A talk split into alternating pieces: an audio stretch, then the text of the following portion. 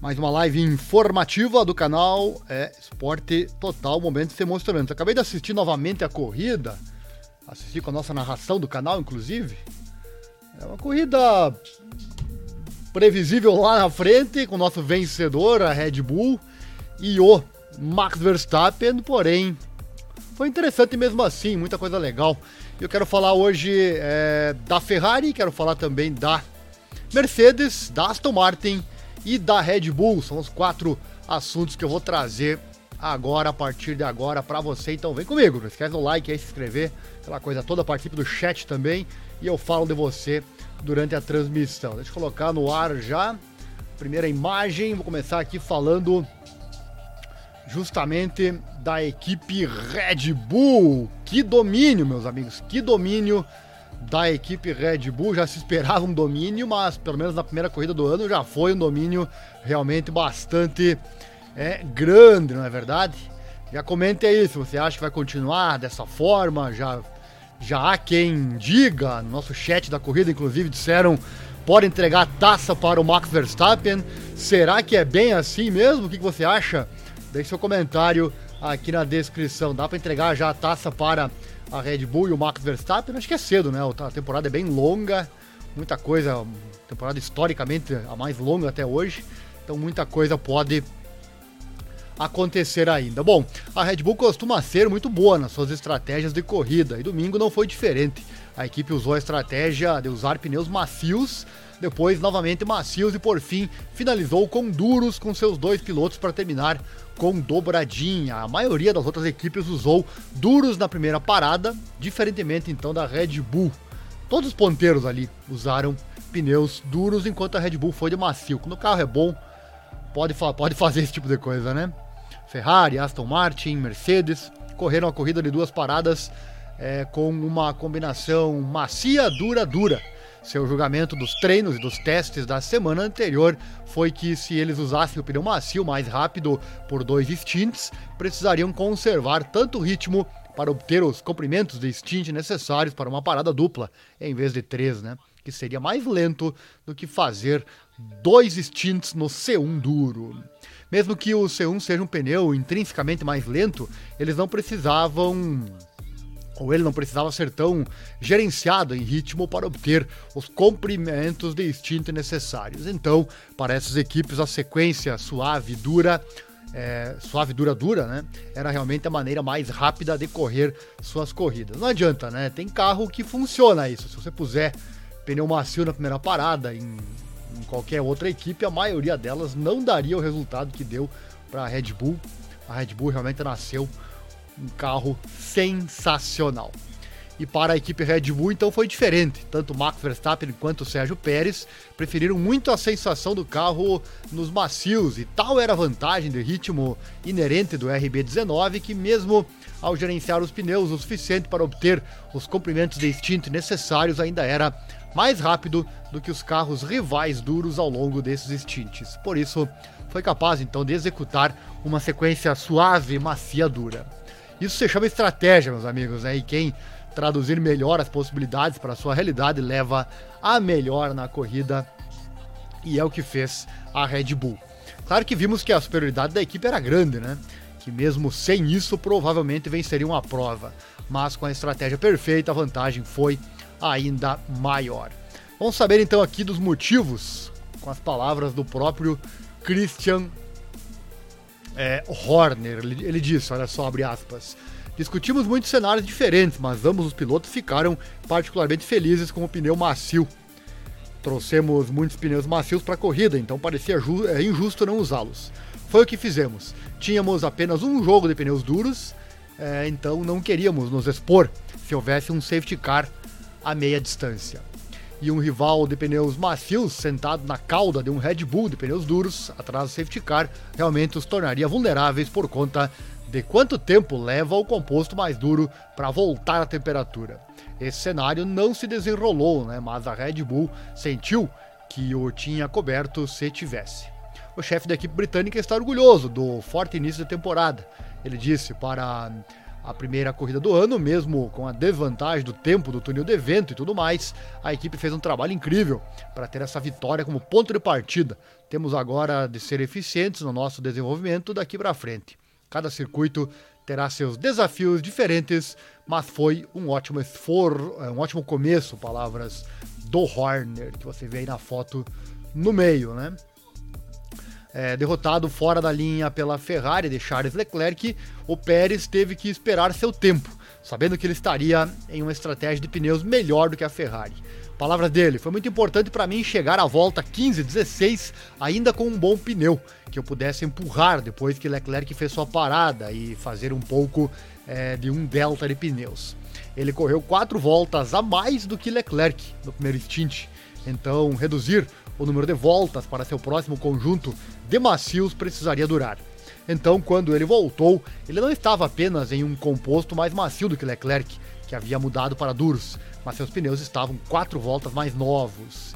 Em poucas voltas, ele conseguiu chegar e passar a Ferrari na pista e as curvas exigentes do Bahrein desgastam bastante os pneus, reduzindo o desempenho até que seja tão lento que será mais rápido gastar o custo de 23 segundos de um pit stop para voltar com pneus novos. Questão de estratégia, né? Embora o pneu macio sofra maior degradação térmica do que o duro, ele começa com um pneu intrinsecamente mais rápido. A diferença do Bahrein é estimada é, em cerca de 1,7 segundos. Mas para cada volta que eles fazem, então seu desempenho começa a convergir até que a maior resistência do pneu duro ao calor né, o faça se tornar o pneu mais rápido. Mas quanto mais o pneu é suportado por downforce, limitando o deslizamento, menos banda de rodagem é abusada. O Red Bull é aerodinamicamente o melhor carro que existe. Foi capaz então de atrasar o ponto em que o macio se torna mais lento do que o duro, por tempo suficiente para torná-lo um pneu mais rápido ao longo do stint. Eles foram capazes, em outras palavras, de acessar o maior desempenho do macio de uma maneira que estava fora dos limites para outros pilotos, como confessou Frederic Vasseur da Ferrari. Ele disse: a Red Bull conseguiu fazer o segundo stint com o macio e tivemos que colocar o duro para ir até o final. Não fomos capazes de fazer soft, soft, hard. Né? Macio, macio, duro. A única outra equipe que empregou a estratégia suave, macia, dura foi a Williams, mas foi por razões diferentes. Com um carro mais lento do que a maioria, seu objetivo sempre foi maximizar a posição da pista e depois defender fazendo o máximo de gerenciamento de ritmo necessário. Passar para outro conjunto de macios no primeiro pit stop potencialmente permitiu que eles fizessem um trabalho de undercut, fazendo uma volta de saída mais rápida do que seria viável com o duro. Era tudo uma questão de posição, em vez de minimizar o tempo teórico da corrida. Uma questão que surge de tudo isso é por que o pneu médio C2 não foi visto, exceto na McLaren de seis paradas de Lando Norris. Isso ocorreu porque o C1, que é novo para este ano, mais macio que o antigo C1, é de, de uma nova família de compostos, era simplesmente mais rápido e durável em torno do Bahrein. As pranchetas, meus amigos, realmente têm um papel muito importante na Fórmula 1. Daqui a pouco eu vou falar um pouco da Ferrari, dos pneus dela, também do, do motivo do abandono do Leclerc. Fique aí, daqui a pouco chega a informação. Vai comentando já aqui no chat, daqui a pouco eu interajo com você. Deixa o like também, se inscreva no canal, aquela coisa toda.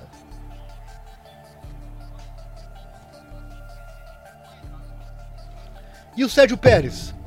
Ele falou da sua das suas possibilidades de vitória. Olha só, Pérez não ficou feliz em acabar 11 segundos do seu companheiro de equipe. Pérez começou a corrida em segundo no grid, mas quando as luzes se apagaram, ele foi imediatamente ultrapassado por Charles Leclerc, que ficou à frente até Pérez fazer uma ultrapassagem na Ferrari na volta 26 da corrida. Leclerc acabou se retirando, mas Pérez disse que o tempo que passou atrás do piloto monegasco lhe custou uma chance de lutar pela vitória. Será que daria? Deixe seu comentário já. Será que o Pérez teria chance de brigar pela vitória com o Verstappen? E tem outra, né? O Verstappen largando na frente, ele tinha pista livre, isso aí com certeza tem uma boa diferença também, né? Vamos às palavras então do Pérez. É, sim, foi um bom retorno. Foi uma pena que perdemos uma posição para Charles, porque isso realmente nos impediu de poder lutar pela vitória. Uma vez que perdemos tantos segundos para Max, foi o fim do jogo. foi mais sobre pegar Charles, porque ele estava muito forte naquele primeiro stint com seus novos pneus. Era tarde demais, poucas voltas, tarde demais. E basicamente mantivemos a diferença durante toda a prova. Não tivemos chance de lutar pela vitória. Tratava-se de minimizar o mau arranque. Temos uma, muitas coisas para analisar e melhorar e obter a consistência para o resto da temporada. E havia um benefício em ficar preso atrás da Ferrari, no entanto, como o Pérez falou, olha só, você realmente aprende muito sobre o carro deles, onde eles são fracos ou, e mais fortes do que nós, e acho que preciso garantir que isso permaneça fresco para meus engenheiros no briefing. E apesar de uma exibição tão dominante da Red Bull, Pérez não conseguiu garantir tal desempenho na próxima rodada, que será em Jeddah, em 19 de março. Daqui a pouco eu falo também da próxima etapa. Ele encerrou dizendo: Bem, é um circuito muito único, não podemos esquecer isso. Vamos para circuito muitos, circuitos muito diferentes.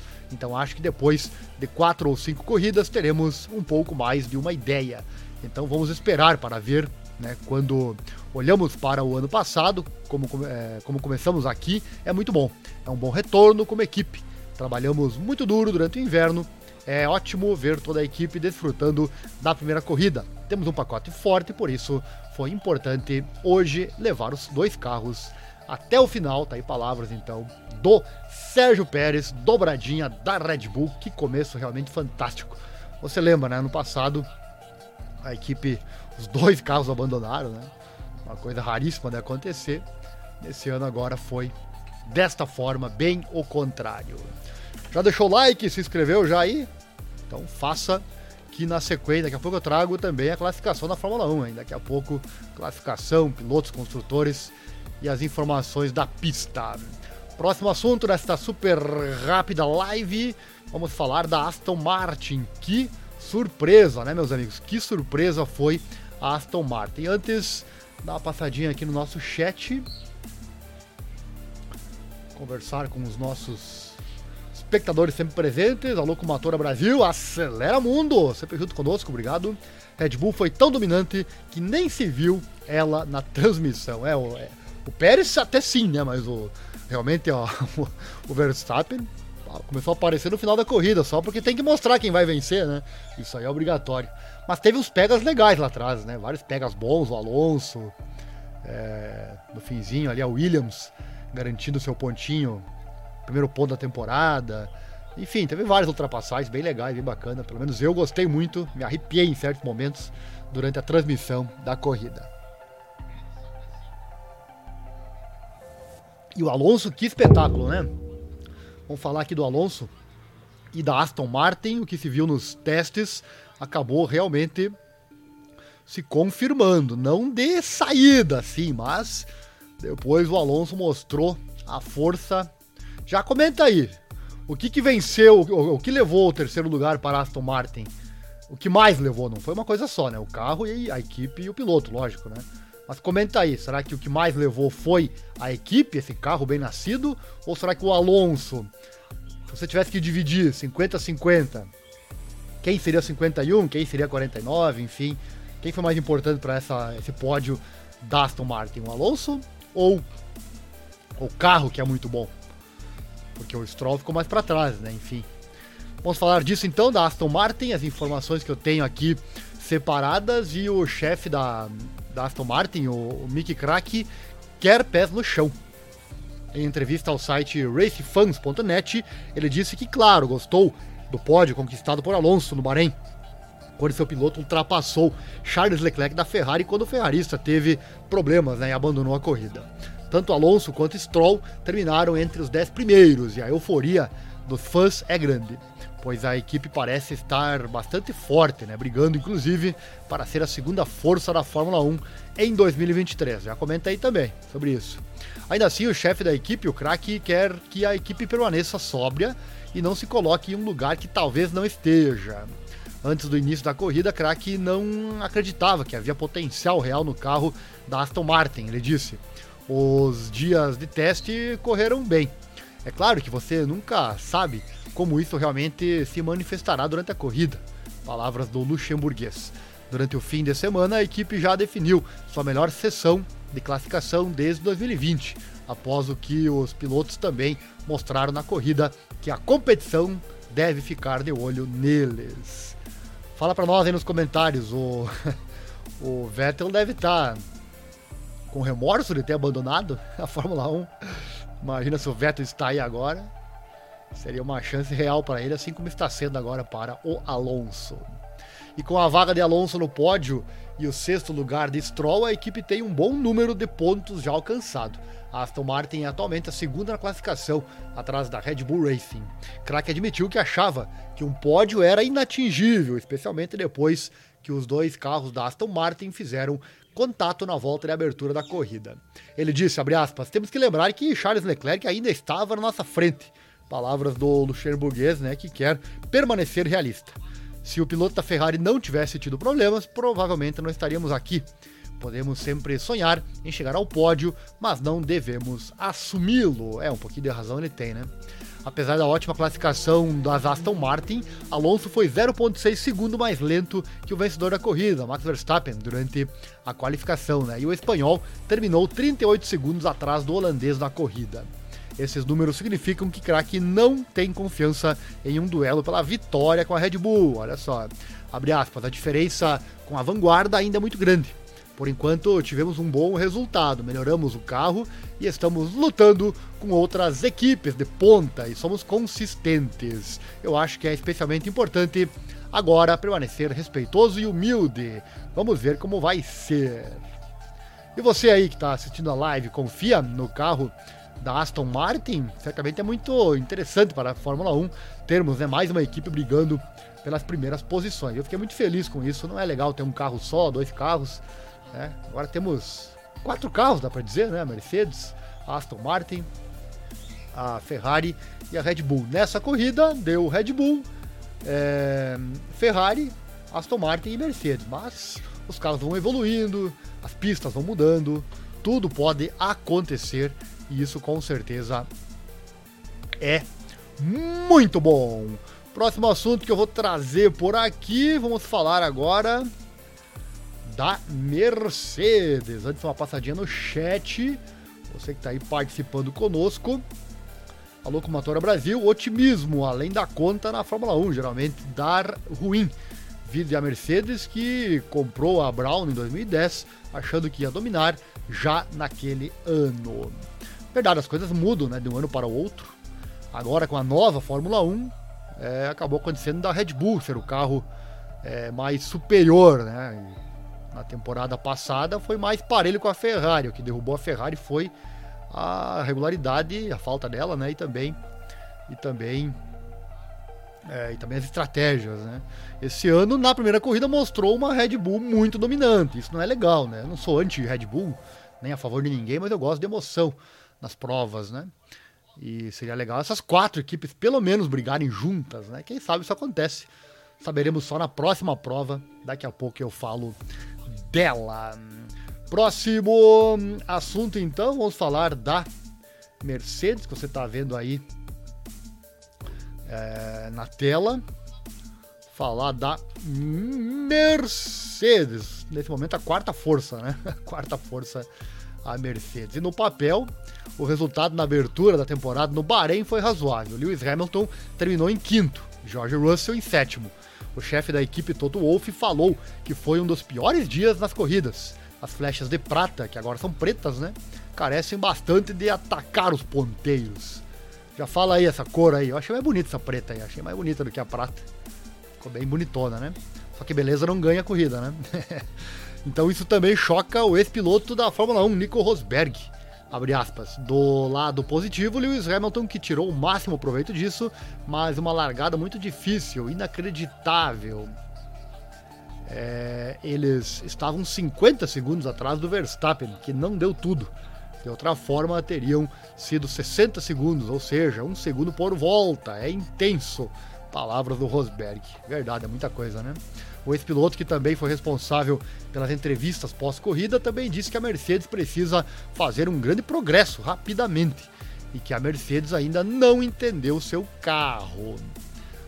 Ele também comentou sobre seus, seu ex-companheiro de equipe, Lewis Hamilton, né, cujo contrato termina no final dessa temporada. Poderia ele perder a motivação caso o carro não seja competitivo? Sobre isso o Nico falou, abre aspas. É difícil, mas do jeito que eu vejo, ele ainda está totalmente motivado. Ele também tem um companheiro de equipe extremamente rápido, que também é uma motivação, porque ele não quer ficar para trás. E ele ainda quer ganhar seu oitavo título. Ele diz isso de novo e de novo, e eu acredito nisso. Vejo também que ele trabalha horas muito longas, ainda com os engenheiros nos bastidores. Ele ainda quer isso, fecha aspas, disse Rosberg. É, o Hamilton tá chegando em fim de carreira já. Não sei quantos anos ainda vai correr. Vai buscar sim esse último, último ou esse, esse título dele. Esse oitavo título. Vimos na transmissão o Mick Schumacher do lado ali do Toto Wolff. Certamente de olho nessa vaga. A hora que desmotivar o Hamilton, certamente o, o Mick já estará preparado para assumir este banco da Mercedes.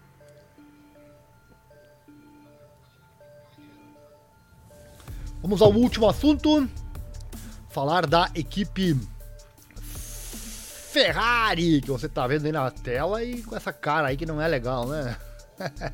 os torcedores, a equipe, os pilotos. Certamente ninguém fez uma cara muito legal quando aconteceu esse abandono, né? Vamos ao nosso chat antes. Trazer aqui o comentário da Kumatora Brasil. Se o Hamilton vai se aposentar quando pegar o oitavo título, será que uma ideia para a Red Bull poderá ser inevitável? Como é que é? Se o Hamilton vai se aposentar quando pegar o oitavo título, será que uma, há uma ida, perdão, para a Red Bull poderá ser inevitável para ele ir para a Red Bull? Eu duvido. Duvido. Ele já falou muito que ele está muito bem na, na, na, Mercedes e com a idade que ele já está. É, a, Red Bull nem pegaria, acredito. É, mesma coisa que na MotoGP a Ducati já disse que não quer pegar o Mark Marques por causa da idade, né?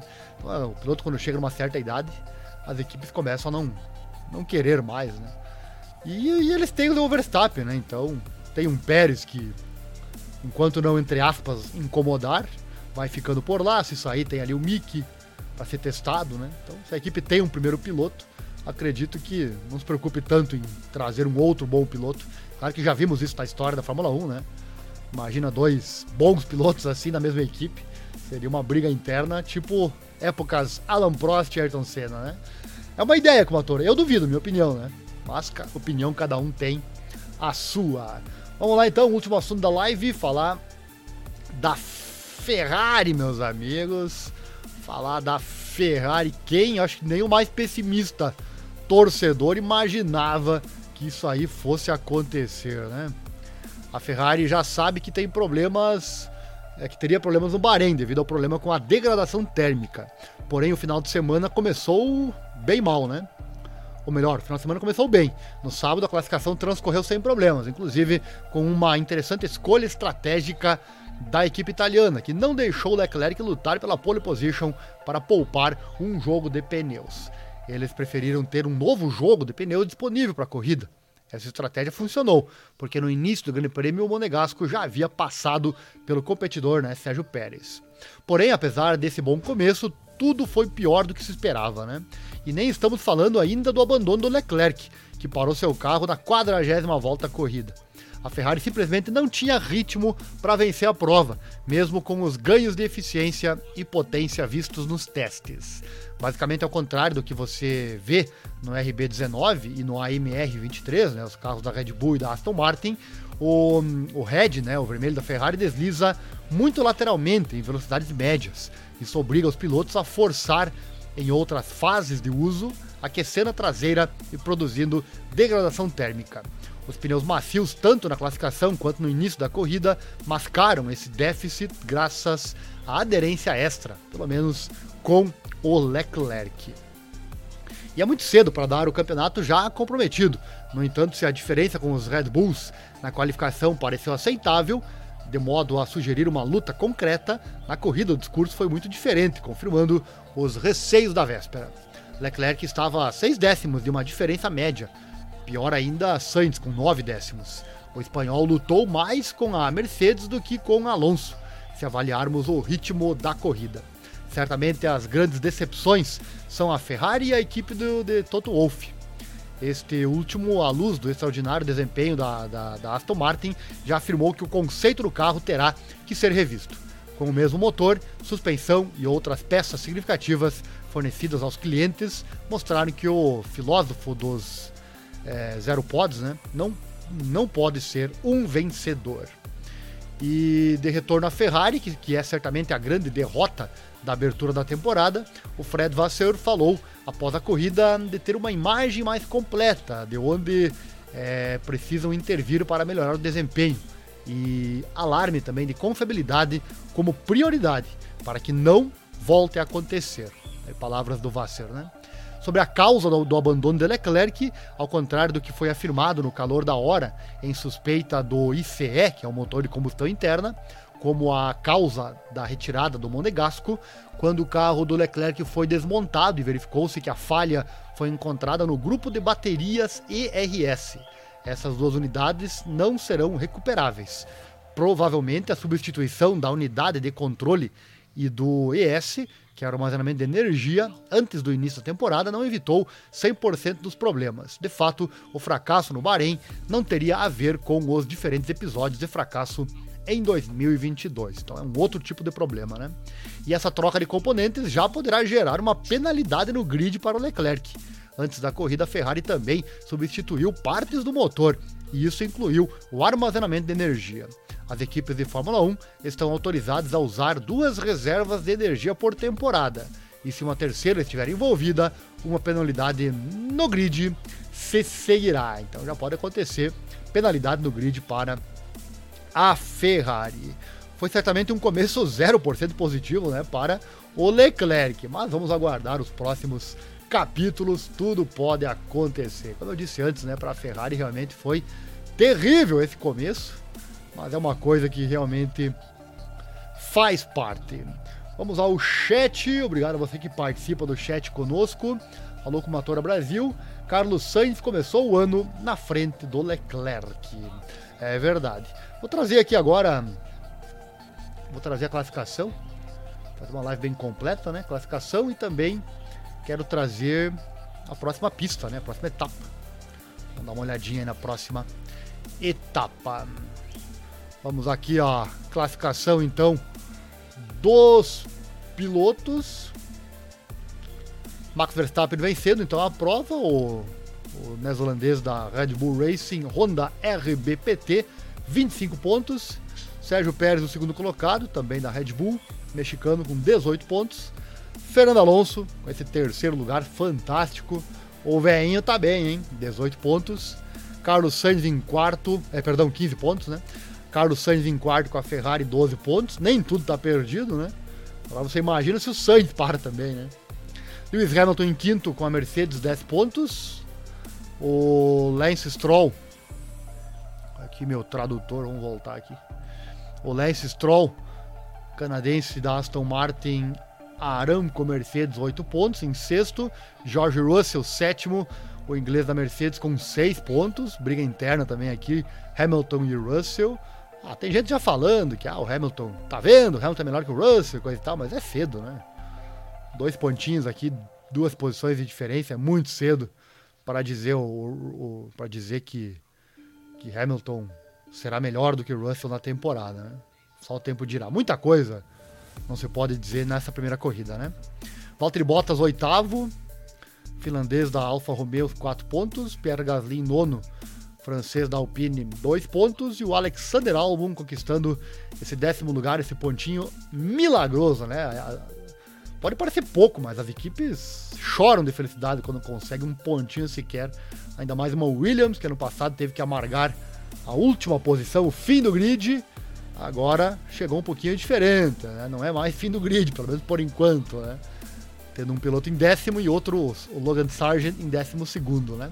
Yuki Tsunoda, AlphaTauri, décimo primeiro, Kevin Magnussen, Haas, décimo terceiro, Nick De Vries, décimo quarto, da AlphaTauri, Nico Huckenberg, décimo quinto com a Haas, o Joe Guanyu, décimo sexto com a Alfa Romeo e o Lando Norris, o último colocado, com a McLaren. É...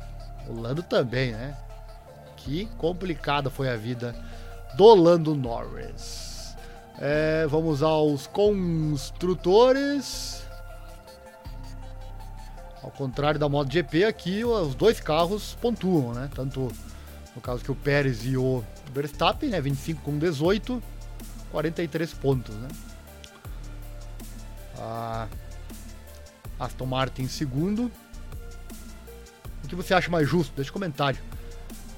O, ideal é o formato que a MotoGP faz, onde só o melhor colocado marca pontos para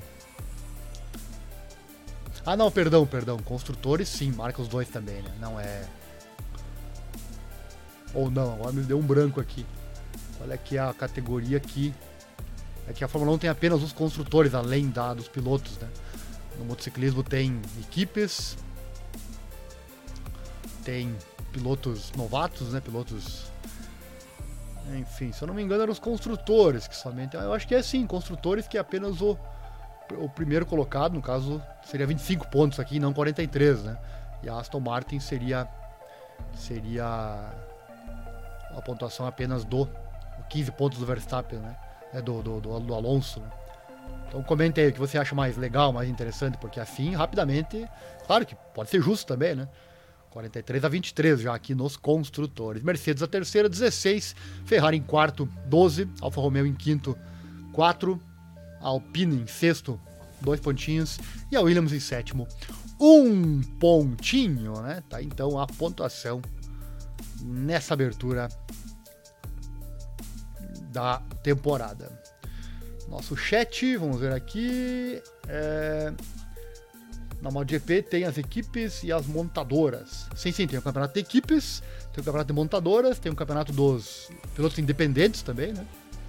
Mas é, tem um deles que somente o, o melhor colocado marca pontos. E é, é os construtores, sim.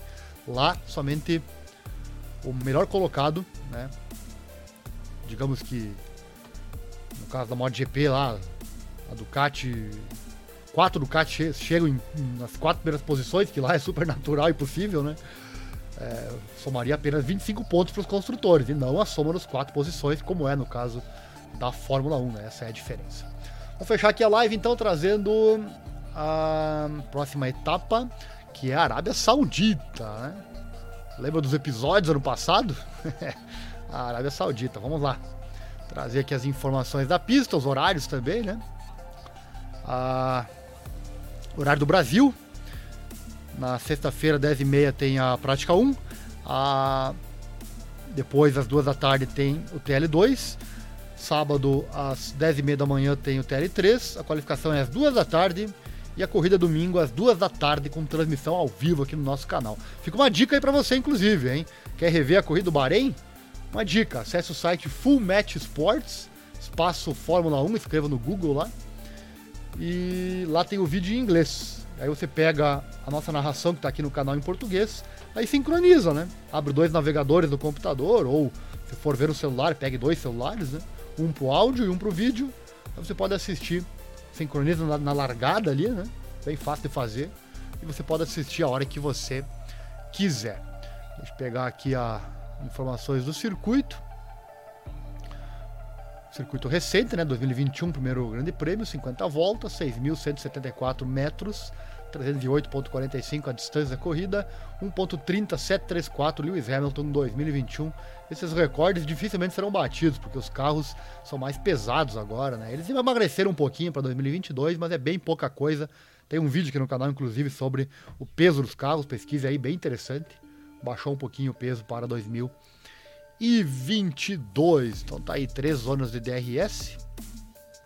Esse é o famoso circuito de Jeddah, né? O Jeddah Cornet Circuit. É, você não ficará surpreso ao saber um circuito de rua temporário, embora adornado com algumas seções permanentes, localizado na Cornet, uma área de resort costeiro de 30 km da antiga cidade saudita de Jeddah. Projetado pela empresa Tilke, em conjunto com a própria equipe de automobilismo da Fórmula 1, que usou o Google Earth para suas investigações iniciais sobre possíveis layouts Ross Brown, da Fórmula 1, disse sobre a pista o seguinte, aspas, o que queremos ver é um circuito de corrida, não queremos circuitos do Mickey Mouse, não queremos aqueles velhos circuitos clássicos de rua com curvas de 90 graus. Queremos circuitos rápidos, circuitos que vão desafiar os pilotos e eles vão adorar. Tem um vídeo também aqui no canal sobre o Tilk, pesquise aí, vou deixar no card depois aqui para você. O primeiro GP foi então em 2021. O circuito ele é rápido, muito rápido.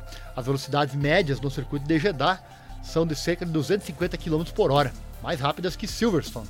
E a segunda do calendário 2021, atrás apenas de Monza, também conhecida como Templo da Velocidade.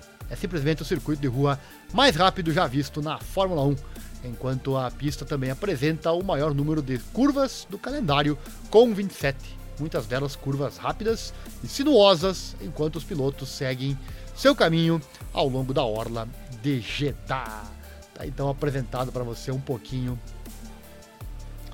do circuito, para você o circuito lá de Jeddah. Deixa eu colocar em inglês aqui para quem tiver daqui a pouco vendo em inglês. Vamos deixar aí a, as informações. Apesar que vai ter legenda aqui depois na descrição. É, deixa eu pegar aqui o nosso chat para fechar nossa live. É, é, tem equipes privadas que usam o chassi da Prilha, que apenas conta para o campeonato de equipes. Assim, se a moto é um Frankenstein, né, acaba ficando é, tem essa questão. Eu nunca reparei nisso, falar a verdade, em qual nas equipes nesse sentido. É bom você falar que eu vou dar uma, uma olhadinha, né? se no regulamento, certamente eu desconheço essa parte do regulamento, certamente uma certa porcentagem de itens ou daqui a pouco certos itens tem que ser originais da marca para contar os construtores daquela marca. Se for um Frankenstein, claro que não dá, né? Na Fórmula 1 é tudo a mesma coisa, privada ou não, verdade. Aqui é diferente. Mas o que mais emociona não adianta, é o campeonato de pilotos é legal ter os outros campeonatos, né? Mas o que emociona, 80%, 90%. Os fãs Nutella, eles nem sabem que existe, né? Outro tipo de campeonato, né, com motor. Nós que somos fãs tradicionais, que am amamos o que nós assistimos, certamente é bem diferente. Chegou até aqui? Deixa o like, se inscreva, aciona no sininho, clique em todas as notificações, assim você não perde nada. Estiver assistindo depois que eu enviar esse vídeo novamente, deixe seu comentário, comente cada item que eu vou responder a você com todo o prazer. Acesse nosso site também, informatudo.com.br. Colocando barra esportes, você acessa os esportes e as três categorias que nós trabalhamos aqui no canal, que é Mundo das Lutas, Moto Velocidade, Moto Velocidade e também a Fórmula 1. Se gosta do nosso trabalho, puder e quiser doar qualquer valor, nosso Pix está aí na tela, nosso e-mail e nosso telefone, pode mandar qualquer valor. Acesse nosso grupo também lá no WhatsApp. Qualquer matéria que você acessar aqui no, no site, na descrição vai ter o nosso grupo do WhatsApp. Você pode participar conosco lá. E também pode participar também na, aqui no YouTube. Na descrição também tem esses links. Tem Telegram, tem Facebook, tem várias formas. Certo, amigos? Por hoje é isso. Agradeço muito a audiência de todos vocês. Espero que estejam gostando desse formato de live. Até a próxima. Obrigado. Não esqueça, coloca proteção e acelera o mundo. Até a próxima. Lembrando, corrida sempre ao vivo aqui no canal e as informações também em formato live. Valeu, até mais.